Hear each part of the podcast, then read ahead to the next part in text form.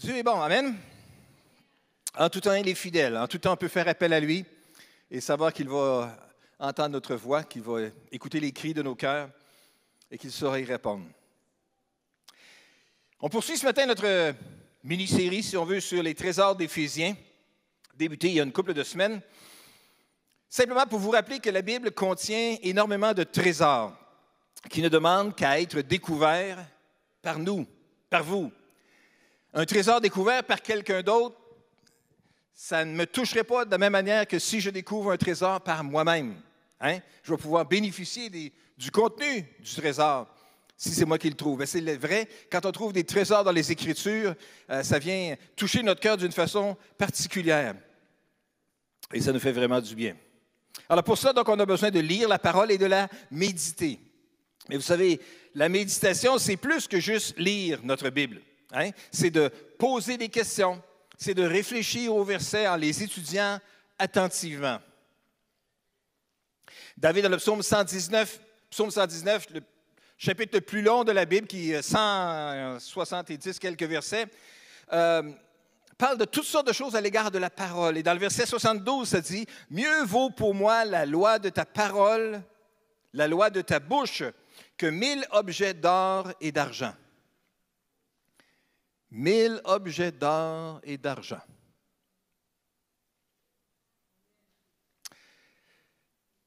Avez-vous visité une bijouterie dernièrement? Dans l'ancien temps, il y avait des bijouteries Burks.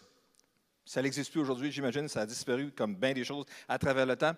Mais il y avait des grandes bijouteries avec des grands comptoirs, toutes vitrées. Puis les employés hein, polissaient régulièrement euh, pendant la journée, tout ça, pour qu'il n'y ait pas de marque de doigts, tout ça, pour qu'on puisse être capable de bien observer, bien voir tout ce qu'il y avait derrière. Des objets d'or et d'argent, des colliers, des bagues, toutes sortes de choses. Peut-être des boucles d'oreilles. Ça valait cher. Assez cher qu'on cachait le prix par en dessous. Virer le ticket, il fallait demander la question, puis ouvrir la, petite porte avec la clé particulière qu'il fallait aller chercher, puis quel est le prix de la valeur de ceci et de cela? David dit, mieux vaut pour moi la loi de ta bouche que mille objets d'or et d'argent. Parce que la parole, c'est un remède puissant et efficace. Parce que justement, la Bible, dans le psaume 119, ça nous dit aussi que ça restaure l'âme, hein, ça fait du bien au cœur. La Bible, ça ne fait pas juste du bien, ce n'est pas juste un puissant remède efficace, mais c'est aussi une source de sagesse et d'intelligence. Comment je devrais agir dans telle situation? Bien, souvent, en lisant les Écritures, il y a des parallèles qu'on peut faire avec ce qu'on voit dans, la Bible, et puis ça va nous montrer de quelle manière qu'on pourrait agir et qui serait plus qui aurait peut-être plus de sagesse que ce qu'on aurait été porté à faire naturellement. La lecture des Écritures va nous aider à être préservés du mal aussi. Hein? Comment le jeune homme rendra-t-il plus son sentier en se dirigeant d'après ta parole? La lecture régulière, la méditation de la parole nous donne une meilleure compréhension des décisions qu'on a à prendre. Avez-vous des décisions à prendre dans votre vie? Tout le temps. Toutes sortes, de choses. Meilleure compréhension, meilleure assurance dans les décisions à prendre lorsqu'on lit et on médite la parole. Lire la parole, ça apaise.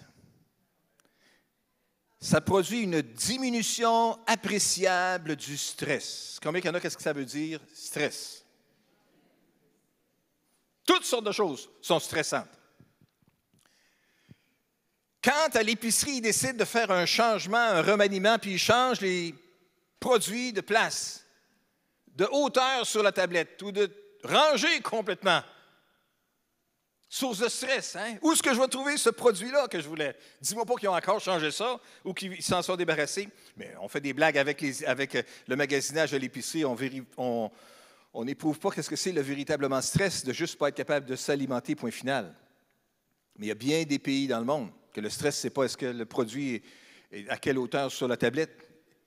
Est-ce qu'il y a quelques produits que ce soit? Lire la parole, ça apaise, ça produit une diminution appréciable du stress.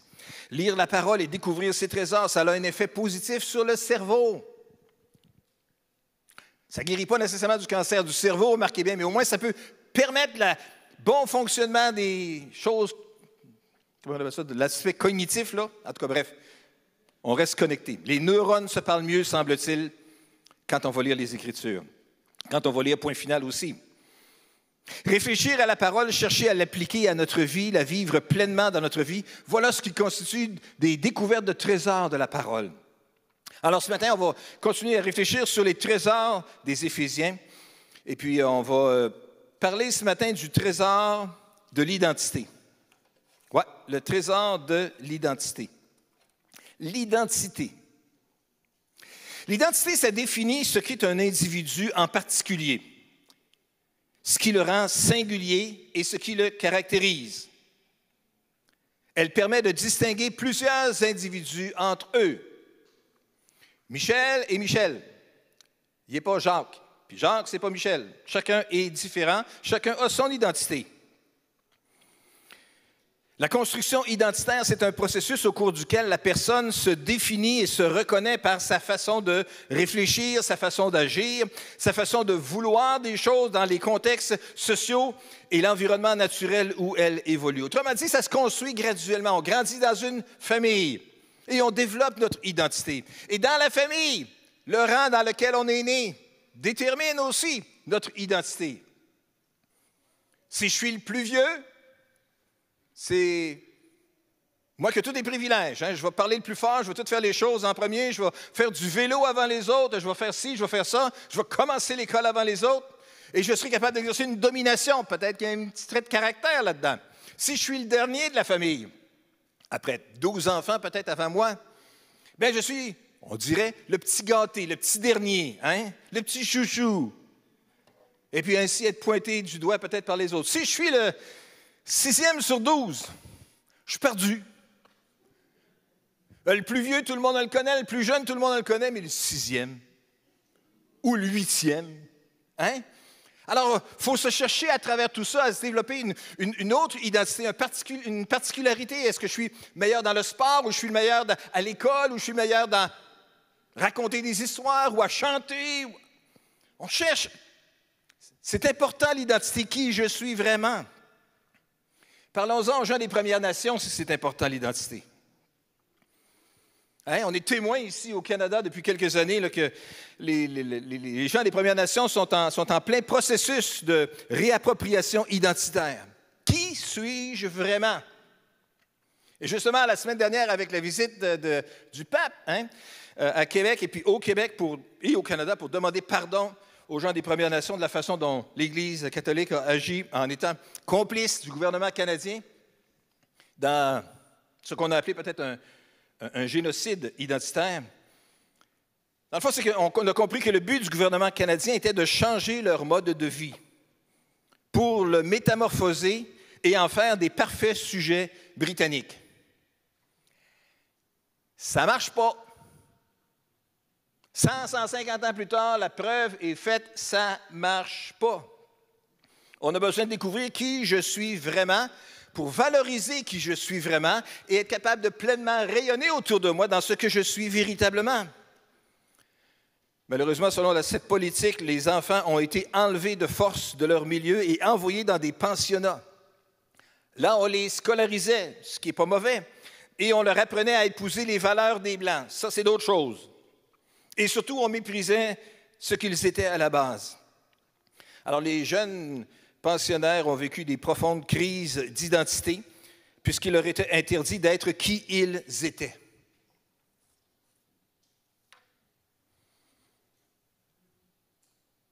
C'est désorientant quand on est poussé à devenir autre chose que ce que je suis vraiment. C'est déstabilisant. Et ça produit des dommages qui sont difficiles à réparer après ça. Changer d'identité. Savez-vous que nous autres, quand on devient croyant, quand on naît de nouveau, quand on vient à Jésus, quand on expérimente la nouvelle naissance, on expérimente aussi un changement profond de qui on est. On devient un enfant de Dieu, une nouvelle créature. Mais ce n'est pas un changement d'identité qui est forcé par un gouvernement extérieur. Ce n'est pas une obligation imposée par un peuple envahisseur, mais c'est plutôt une opération de sauvetage éternel qui est offerte à des naufragés qui étaient condamnés. Nous vivons un changement d'identité en Christ. Et c'est dans le premier trésor, le, trésor de l'identité, c'est ce qu'on voit dans Éphésiens chapitre 2, versets 1 à 9. Lisons ça ensemble. Autrefois, vous étiez morts à cause de vos fautes et de vos péchés. Par ces actes, vous conformiez alors votre manière de vivre à celle de ce monde et vous suiviez le chef des puissances spirituelles mauvaises, cet esprit qui agit maintenant dans les hommes rebelles à Dieu. Et nous aussi, nous faisions autrefois partie de ces hommes. Nous vivions selon nos désirs d'hommes livrés à eux-mêmes. Et nous accomplissions tout ce que notre corps et notre esprit nous poussaient à faire. Aussi étions-nous par nature destinés à subir la colère de Dieu comme le reste des hommes. Mais Dieu est riche en bonté. Aussi à cause du grand amour dont il nous a aimés, alors que nous étions spirituellement morts à cause de nos fautes, il nous a fait revivre les uns et les autres avec le Christ. C'est par la grâce que vous êtes sauvés. Par notre union à Jésus-Christ, Dieu nous a ressuscités ensemble et nous a fait siéger ensemble dans le monde céleste. Il l'a fait afin de démontrer pour tous les âges à venir l'extraordinaire richesse de sa grâce qu'il a manifestée en Jésus-Christ par sa bonté envers tous. C'est par la grâce que vous êtes sauvés, par le moyen de la foi. Et cela ne vient pas de vous, c'est un don de Dieu. Ce n'est pas le fruit d'œuvre que vous auriez accompli. Personne n'a donc de raison de se vanter. Paul, dans ce passage-là, ici, dit, parle de notre changement d'identité que nous vivons en Christ. Vous étiez. Voici ce que vous étiez. Et il le décrit. Et puis voilà ce que vous êtes devenus. Et puis il le décrit aussi. Voilà ce que vous étiez au verset 1, ça nous dit, vous étiez morts à cause de vos péchés, de vos mauvaises actions. Au verset 3, ça nous dit, vous étiez par nature destinés à subir la colère de Dieu. Mais voici ce que vous êtes devenus au verset 5, il vous a fait revivre. Et verset 6, il vous a fait siéger dans le monde céleste. En Jésus, notre position spirituelle est changée. Nous sommes retirés du grand cimetière du péché et installés dans le grand salon du trône de gloire. La vérité, c'est que nous étions, mes amis, spirituellement morts, incapables de comprendre et d'apprécier les choses spirituelles. Pas capables d'avoir une vie spirituelle. On pouvait avoir une vie religieuse, mais pas une vie spirituelle, pas une vie dynamique, vibrante à l'intérieur. On ne pouvait rien faire par nous-mêmes pour plaire à Dieu. C'est par la grâce que vous êtes sauvés, par le moyen de la foi. Cela ne vient pas de vous, c'est le don de Dieu afin que personne ne se glorifie. Une personne spirituellement morte est incapable de réagir aux choses spirituelles. Un cadavre n'entend pas ce qu'on dit à son sujet dans un salon funéraire. Un cadavre, ça n'a pas d'appétit, ni pour la nourriture, ni pour un breuvage. Un cadavre, ça ne ressent pas de douleur. Il est mort. J'ai déjà compté comment on faisait pour savoir quand les gens étaient morts il y a quelques centaines d'années. Puis on appelait ça croque-mort. Si vous ne le savez pas, vous demanderez à votre voisin après la réunion, il s'en rappelle. J'en ai parlé il y a quelques semaines. Mais on ne reviendra pas là-dessus. Être mort, c'est être mort. C'était notre condition spirituelle, c'est la condition de l'être intérieur de la personne qui n'est pas sauvée. Ces facultés spirituelles ne sont pas en fonction, ils n'ont pas été initiées, ils n'ont pas été mis en, fonction, en, façon d'agir. Elles ne peuvent pas fonctionner jusqu'à ce que Dieu lui donne la vie. Un non-croyant, ce n'est pas un malade, c'est un mort. Et c'est ce que nous étions. C'était notre condition. Peut-être religieux, peut-être croyant dans une certaine mesure qu'on pense, mais spirituellement mort. Et on agissait comme tel. Il y a quelqu'un qui disait un chien se comporte comme un chien parce qu'il a une nature de chien. Ça a la réaction de défendre son territoire.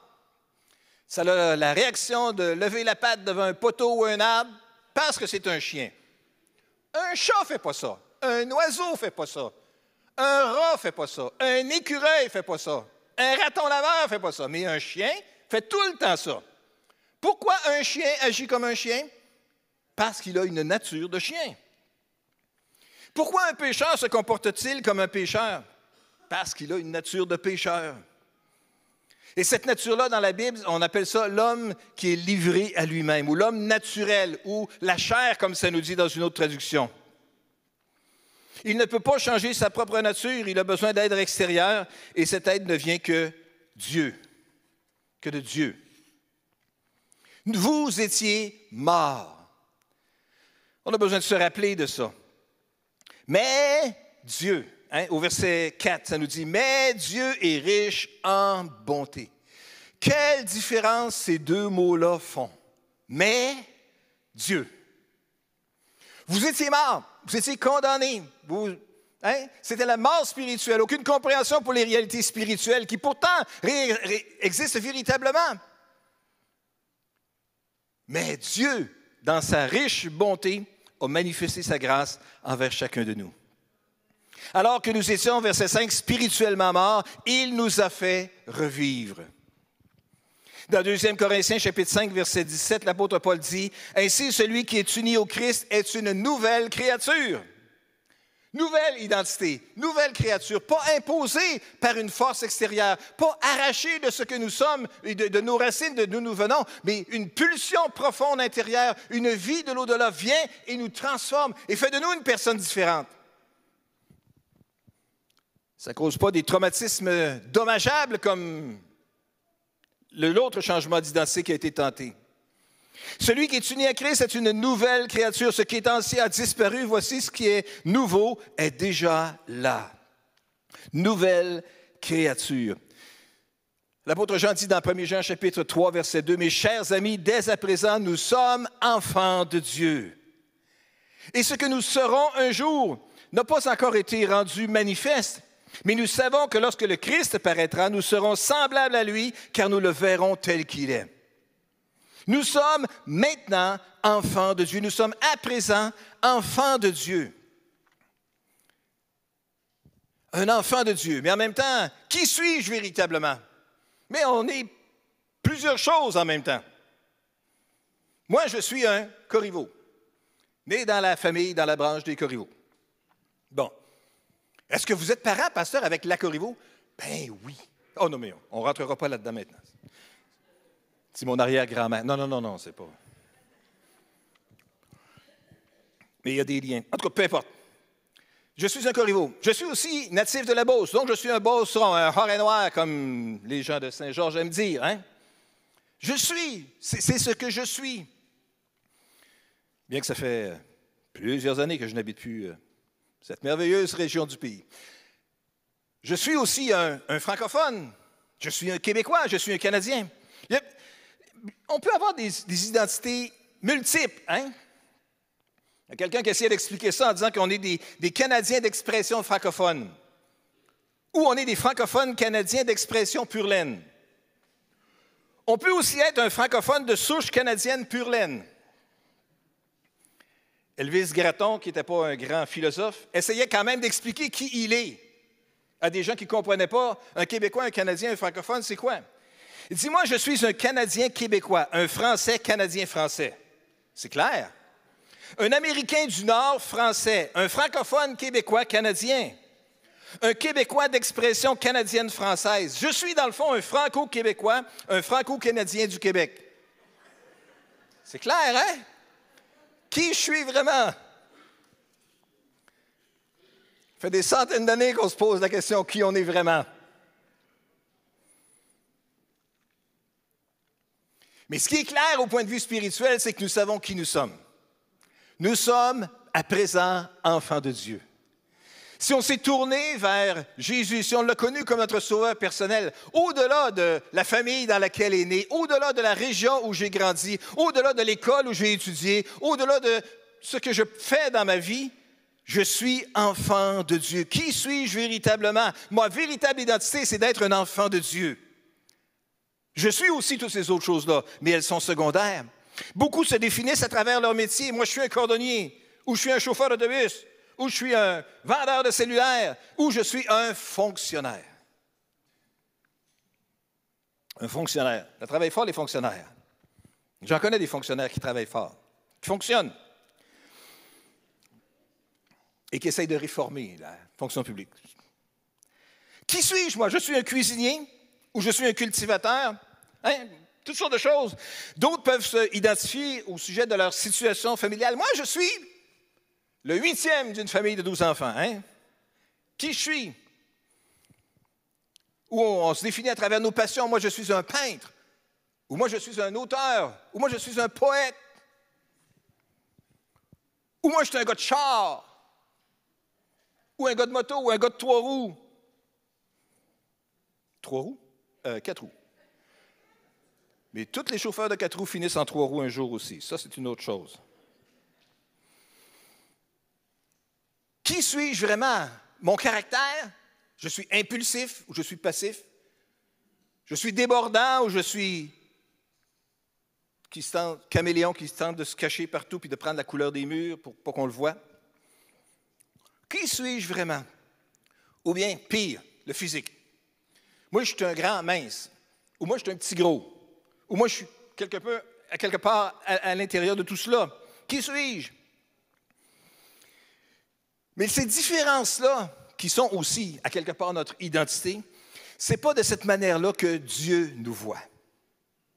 Lorsque Dieu me voit et lorsque Dieu nous voit, chacun d'entre nous, c'est ça que l'apôtre Paul voulait souligner ici, vous étiez morts par votre façon d'agir, par qui vous étiez véritablement. Mais Dieu qui est riche en bonté vous a fait revivre. Il a fait de vous ses enfants. Et maintenant, il vous considère comme ses enfants. Notre identité en Christ, c'est un thème central et libérateur de la Bible, dont dans les livres d'Éphésiens. Je suis enfant de Dieu. Regardez donc votre voisin et dites-lui, je suis enfant de Dieu. Et le voisin de répondre, je suis moi aussi enfant de Dieu.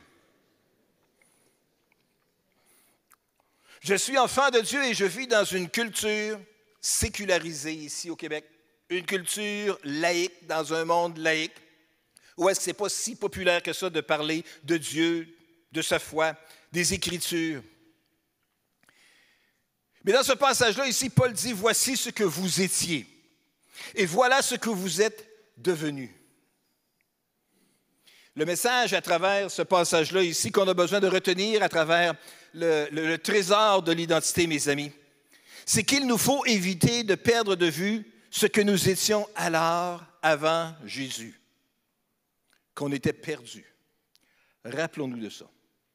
Avant de connaître Jésus comme mon sauveur personnel, j'étais perdu, j'étais spirituellement mort. Mais il faut encore moins oublier qui nous sommes devenus à cause de Jésus. Je suis devenu un enfant de Dieu. Je suis devenu sauvé par la grâce. Qui suis-je? Je suis d'abord un enfant de Dieu. Mais dans la révélation concernant les trésors de l'identité dans le livre d'Éphésiens, on voit d'autres choses concernant les croyants aussi, et j'aimerais brièvement l'aborder ce matin. Nous sommes aussi des soldats. Ben oui, des soldats qui sont dans une armée. Dans le chapitre 6, à partir du verset 10, nous lisons, Pour conclure, puisez votre force dans le Seigneur et dans sa grande puissance. Revêtez-vous de l'armure de Dieu afin de pouvoir tenir ferme contre toutes les ruses du diable. Mettre une armure, c'est donner à des soldats, à des combattants. Car, verset 12, nous n'avons pas à lutter contre des êtres de chair et de sang, mais contre les puissances, contre les autorités, contre les pouvoirs de ce monde des ténèbres, contre les esprits du mal dans le monde céleste. C'est pourquoi endosser l'armure que Dieu donne afin de pouvoir résister aux mauvais jours et tenir jusqu'au bout après avoir fait tout ce qui était possible. Verset 14. Tenez donc ferme. Ayez autour de la taille la vérité pour ceinture. Revêtez-vous de la droiture en guise de cuirasse. Ayez pour chaussure à vos pieds la disponibilité à servir la bonne nouvelle de la paix. En toutes circonstances, saisissez-vous de la foi comme d'un bouclier avec lequel vous pourrez éteindre toutes les flèches enflammées du diable. Prenez le salut pour casque et l'épée de l'Esprit, c'est-à-dire la parole de Dieu. Je suis un soldat, je suis un combattant, je suis un enfant de Dieu. Et dans tous ces passages-là, au verset 11, au verset 13 et au verset 14, nous lisons, euh, afin de pouvoir tenir ferme. Hein, nous sommes appelés à être un combattant, des combattantes, pour pouvoir tenir ferme contre les ruses du diable. Au verset 13, afin de pouvoir résister aux mauvais jours et tenir jusqu'au bout. Combien il y en a qui savent que ça vient des mauvais jours? Il y a des jours qui sont plates. Il y a des jours qui sont vraiment, vraiment plates.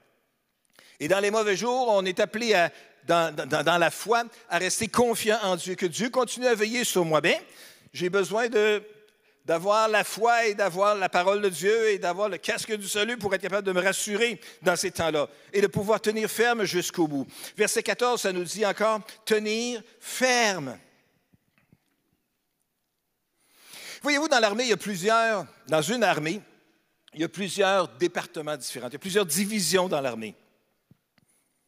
Hein, il, y a il, y a la cavalerie, si on veut, ou les blindés, il y a l'artillerie, il y a les fantassins, il y a l'aviation, il y a la marine.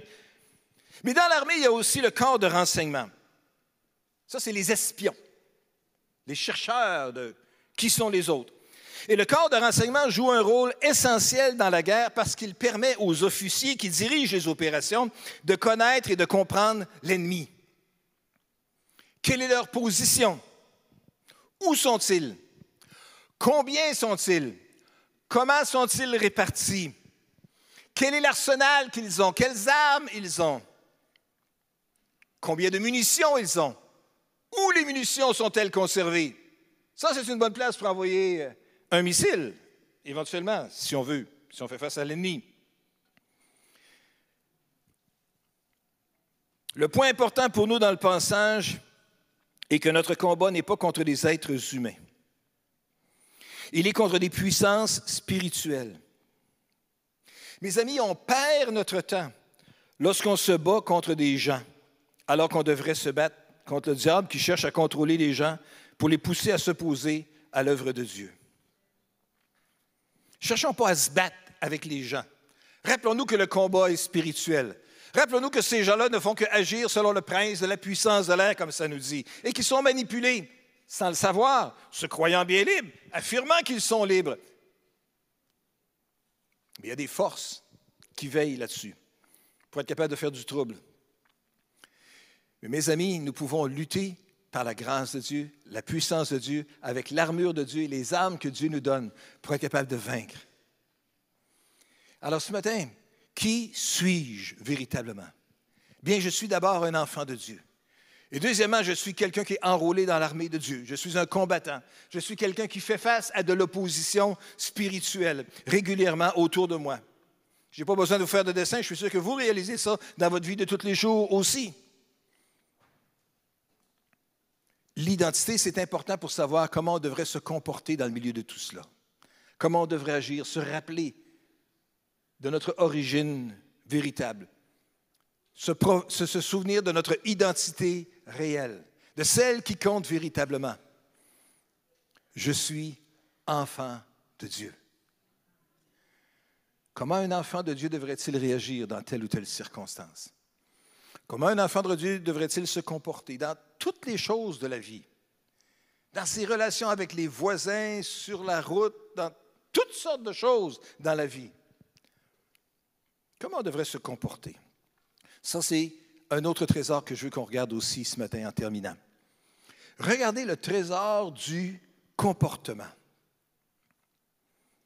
Le trésor du comportement. Paul parle non seulement de l'identité, mais après ça, il fait une application de l'identité, c'est le concept euh, philosophique ou la réflexion de qui je suis véritablement. Mais après ça, l'application dans la vie de tous les jours, c'est le comportement, comment je me comporte. Alors Paul parle au verset 18 de Éphésiens 5, Ne vous enivrez pas de vin, cela vous conduirait à une vie de désordre. Mais laissez-vous constamment remplir par l'Esprit. Ainsi, vous vous encouragerez mutuellement par le chant de psaumes, d'hymnes de cantiques inspirés par l'Esprit. Vous louerez le Seigneur de tout votre cœur par vos chants et vos psaumes. À tout moment et en toute chose, vous remercierez Dieu, le Père de notre Seigneur Jésus-Christ. Ne vous enivrez pas. Une chose que Paul dit, virer une brosse, un enfant de Dieu ne fait pas ça. Laissez-vous constamment remplir par l'Esprit. Paul établit ici un contraste entre l'intoxication par l'alcool qui produit un effet temporaire et être rempli de l'Esprit qui produit une joie durable. S'enivrer de vin, c'est associé à l'ancienne manière de vivre et à ses désirs égoïstes. Mais en Jésus, nous avons une meilleure joie, plus grande, plus durable, pour soulager les tensions, la monotonie et les dépressions.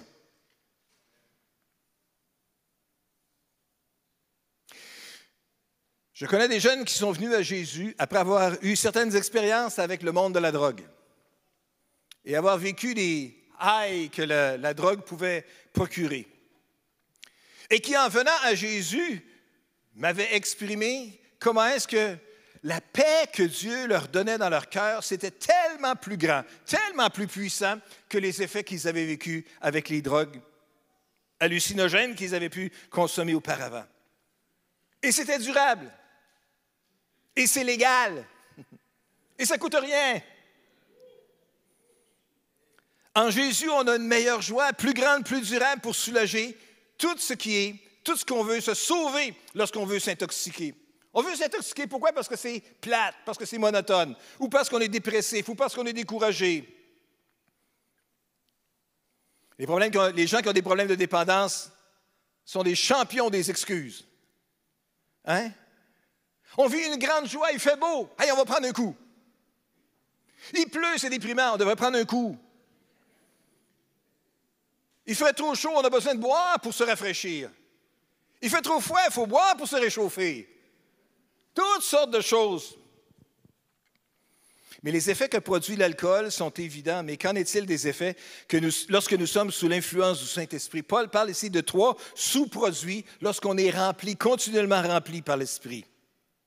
Ce que vous allez faire, c'est que vous allez chanter. Hein? Vous allez vous encourager mutuellement par le chant de psaumes, d'hymnes et de cantiques inspirés par l'Esprit. Chantez. Oui. Même si il n'y a personne qui nous écoute. Même si on n'est pas sûr qu'on a toujours le bon ton, la bonne, hein, la bonne façon, les bonnes paroles. La ou. Dans le temps, on disait la aujourd'hui c'est o, o, o, mais c'est la même chose. C'est vrai, dans les années 80, il y avait disait beaucoup des chansons lai, lai, lai, lai, lai. Mais aujourd'hui, c'est oh, oh, oh, oh, oh, oh. Je soupçonne que dans 25 ans, il va y avoir un i, i, i, i, i, qui va se chanter aussi. C'est correct. Fait qu'on fait des lai, des oh, oh, oh, des i, i. Mais on a envie de chanter, on a envie de célébrer Dieu, de chanter, hein, de louer le Seigneur. Vous louerez le Seigneur de tout votre cœur par vos chants et par vos psaumes. Et vous pourrez rendre grâce, dire merci. Hein, quand on, chante, quand on loue Dieu, quand on devient de plus en plus conscient de sa grandeur, de sa puissance, de sa bonté, de sa fidélité, comme on a chanté ce matin, il y a des actions de grâce, hein, il y a des remerciements qui sortent. Merci Seigneur de nous avoir gardés. Merci de nous avoir protégés. Merci d'avoir pris soin de nous. Merci de nous garder encore aujourd'hui, Seigneur. Être rempli de l'Esprit, c'est ce que Dieu nous demande et il s'attend à ce qu'on obéisse. Ne vous enivrez pas de vin, cela vous conduira à une vie désordre, mais laissez-vous constamment remplir par l'Esprit. Laissez-vous constamment remplir. Le commandement est pluriel, il s'applique à tous les chrétiens. Laissez-vous. Ce n'est pas juste quelques-uns plus spirituel ou une élite spirituelle quelconque qui a besoin d'être rempli de l'Esprit. C'est tout le monde. Laissez-vous continuellement remplir. L'offre est, faite à tout le monde, en général, à tous les croyants. Le verbe en grec, il est dans la, dans la forme présente, c'est-à-dire une expérience dont on devrait profiter constamment, quelque chose qui dure dans le temps. Laissez-vous constamment remplir. Pas juste en quelques occasions. Le dimanche matin, soyez remplis de l'Esprit. C'est sûr qu'on espère que vous allez être remplis du Saint-Esprit le dimanche matin, mais on espère qu'on puisse se laisser chacun remplir du Saint-Esprit tout au long de la semaine, à toutes les heures du jour. Le Verbe est aussi passif, c'est-à-dire que nous ne nous remplissons pas nous-mêmes et nous devons laisser le Saint-Esprit nous remplir. Laissez-vous remplir par le Saint-Esprit. Mettez-vous dans une position où le Saint-Esprit pourra vous remplir. Bien, pour ça, ce n'est pas dans la maison de l'intoxication que ça va se produire. Hein? C'est lorsqu'on va peut-être être plutôt dans le lieu secret puis qu'on va laisser Dieu nous remplir de sa présence, dans l'étude de sa parole, dans la réflexion, dans la prière, en chantant. Le verbe remplir ici ne parle pas de quantité ou de contenant. Laissez-vous remplir. Parce que dans la Bible, souvent, le mot remplir signifie contrôler par. On n'a pas les versets, mais dans, dans Luc chapitre 4, verset 28, ça dit qu'ils étaient remplis de colère. Pas versé deux litres de colère dans un chaudron. Non, c'est juste qu'ils étaient contrôlés par la colère. Hein. Dans Actes chapitre 13, verset 45, ça nous dit que les pharisiens étaient remplis d'envie. Les Juifs étaient remplis d'envie. Remplis d'envie. Encore, ce n'est pas quelque chose qu'on vide, c'est quelque chose qui contrôle la personne. Donc, être rempli de l'Esprit signifie être constamment contrôlé par l'Esprit dans nos pensées, dans nos émotions, dans notre volonté. Ne nous enivrons pas, mais laissons-nous remplir continuellement par le Saint-Esprit. Et ainsi, il y aura des effets bénéfiques pour nous et pour ceux qui nous entourent aussi. Le trésor du comportement, donc, faites attention de la manière dont vous vous comportez. Hein. Comportez-vous pas comme des gens de ce monde, mais comportez-vous comme ce que vous êtes véritablement, un enfant de Dieu, un combattant. Amen. Un autre élément concernant le comportement que nous voyons aussi dans Éphésiens chapitre 6, versets 6 et 7. N'accomplissez pas votre tâche seulement quand on vous surveille, comme s'il s'agissait de plaire à des hommes, mais agissez comme des esclaves de Christ qui accomplissent la volonté de Dieu de tout cœur. Faites votre travail de bon gré, car cela, et cela par égard pour le Seigneur et non par égard pour les hommes. Faites votre travail comme il faut, pas seulement quand on vous surveille, mais de bon gré. De bon gré. Les instructions de Paul encouragent la responsabilité et l'intégrité au travail. Et ça, ça fait partie du comportement qu'un enfant de Dieu devrait avoir à son travail. L'intégrité et la responsabilité, c'est-à-dire l'honnêteté, la franchise, dire les choses comme il faut, régler les choses et pas faire des petites entourloupettes. Mais on vit dans un monde rempli d'entourloupettes. Et la tentation est forte des fois d'en faire une petite, pas grave, juste une petite, ouais, mais ça fait une coche mal taillée sur qui nous sommes véritablement. Les employés chrétiens devraient faire leur travail comme si Jésus-Christ était leur contremaître ou leur superviseur, ou leur chef d'équipe, comme c'est peut-être un meilleur terme à utiliser aujourd'hui.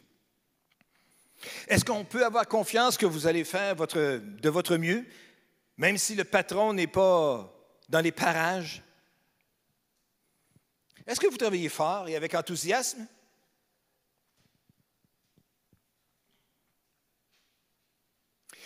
Il y a quelqu'un qui disait que la meilleure façon d'être un témoin au travail, c'est de faire une bonne journée de travail.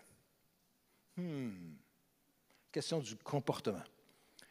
Pourquoi que tu travailles tout le temps tant que ça? Pourquoi? Tu n'as pas une augmentation tout le temps qui vient avec ça? Ah, bien, s'il y a des primes au rendement, là, ça, c'est une autre chose. Mais si l'encouragement monétaire n'est pas là, pourquoi? Parce que je suis enfant de Dieu. Parce que je sers un autre royaume. Parce que je suis un citoyen de la cité céleste, qui est juste temporairement ici sur la terre et qui veut essayer de faire le mieux qu'il peut pour apporter le plus de personnes qu'il peut avec lui là où il ira. Amen. Est-ce que je peux inviter les musiciens à revenir, s'il vous plaît? Le trésor de l'identité. Je n'ai pas rentré dans tous les détails concernant l'identité et toutes les blessures qui pourraient être liées avec l'identité aussi, et la honte qui pourrait y avoir avec certaines identités, et le travail émotionnel qui a besoin d'être fait à travers ça pour être capable de retrouver un équilibre. Et puis mon but, ce n'était pas ça. Mais mon but était simplement juste de souligner ici que dans le trésor, dans un des trésors d'Éphésiens, celui de l'identité, Paul voulait signer à haut voici ce que vous étiez et voici ce que Dieu a fait pour vous. Voici ce que vous étiez et voici ce que vous êtes devenu. Et ça, on a besoin de continuer à s'en rappeler. Faut être capable de vivre au jour le jour en honorant Dieu et en bénissant son nom. Amen. Est-ce qu'on peut se lever ensemble alors que les musiciens vont nous conduire dans d'autres chants de louange ce matin? Alléluia. Seigneur, nous voulons te rendre grâce ce matin pour la bénédiction que nous avons d'être ensemble aujourd'hui. Ici ou ailleurs, nous avons le privilège de pouvoir être ensemble en te disant merci Seigneur de ce que tu as fait de nous, tes enfants. Tu nous as accueillis. Nous réalisons ce matin, Seigneur, qu'on était morts, qu'on était spirituellement morts dans nos péchés, dans notre désobéissance, dans notre rébellion, et qu'on agissait comme les autres êtres humains autour de nous. C'était notre nature. On était par nature amenés à être condamnés. Mais Dieu qui est riche en bonté nous a sauvés. Seigneur, nous voulons te rendre grâce que tu nous as sauvés. Non pas parce qu'on l'a mérité, non pas parce qu'on était meilleur que les autres, non pas parce qu'on était plus fin ou plus intelligent, parce que ta parole nous affirme que c'est par la grâce que nous sommes sauvés. C'est un don de Dieu. Et nous te disons merci pour le don que tu nous as donné, le don de la foi, qui nous a permis de nous tourner vers toi. Tu as su nous harponner par ton esprit. Tu as su venir nous chercher là où nous étions, dans notre rébellion, dans notre désobéissance et dans notre orgueil spirituel. Et tu as fait de nous tes enfants, Seigneur. Et tu nous as ouvert les yeux aux réalités spirituelles. Et tu as ouvert notre âme, Seigneur, à la réalité du monde spirituel. Et tu veux nous faire grandir dans ta famille maintenant. Nous voulons te dire merci pour ta grâce infinie. Seigneur, nous reconnaissons ce matin que nous sommes enfants de Dieu, fils et filles du Très-Haut. Aide-nous, Seigneur, à ne pas faire honte à ta famille. Aide-nous, Seigneur, à vivre à la hauteur de ce que tu souhaites que nous soyons, Seigneur. Aide-nous, Seigneur, à continuer à prier comme on a chanté ce matin. Souffle sur nous, Seigneur, un souffle nouveau. Aide-nous à, découvrir encore plus, Seigneur, non pas parce qu'on est sur le point de dépérir, mais encore comme, comme disait Erika, parce qu'on veut avancer une étape de plus, Seigneur. Franchir de nouvelles étapes dans notre marche spirituelle avec toi.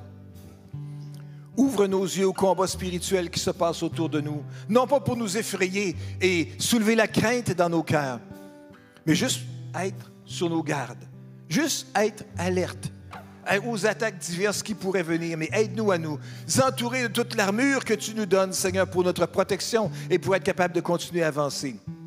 En toutes choses dans notre vie, Seigneur, donne-nous un comportement qui va t'honorer. En étant rempli de ton esprit encore et encore, et non pas en étant intoxiqué par des choses euh, passagères. Aide-nous, Seigneur éternel, à faire des bonnes journées au travail. Aide-nous à être honnête. Aide-nous à être intègre. Aide-nous à être vrai. Aide-nous à être discipliné, Seigneur, dans, dans, les choses que nous avons à accomplir au travail, même si on n'est pas surveillé. Aide-nous, Seigneur, à ne pas tourner les coins ronds inutilement. Aide-nous, Seigneur, à glorifier ton nom en toutes choses. Prends toute la place dans nos vies, Seigneur. Viens glorifier ton nom. Alléluia. Au nom de Jésus. Amen et Amen.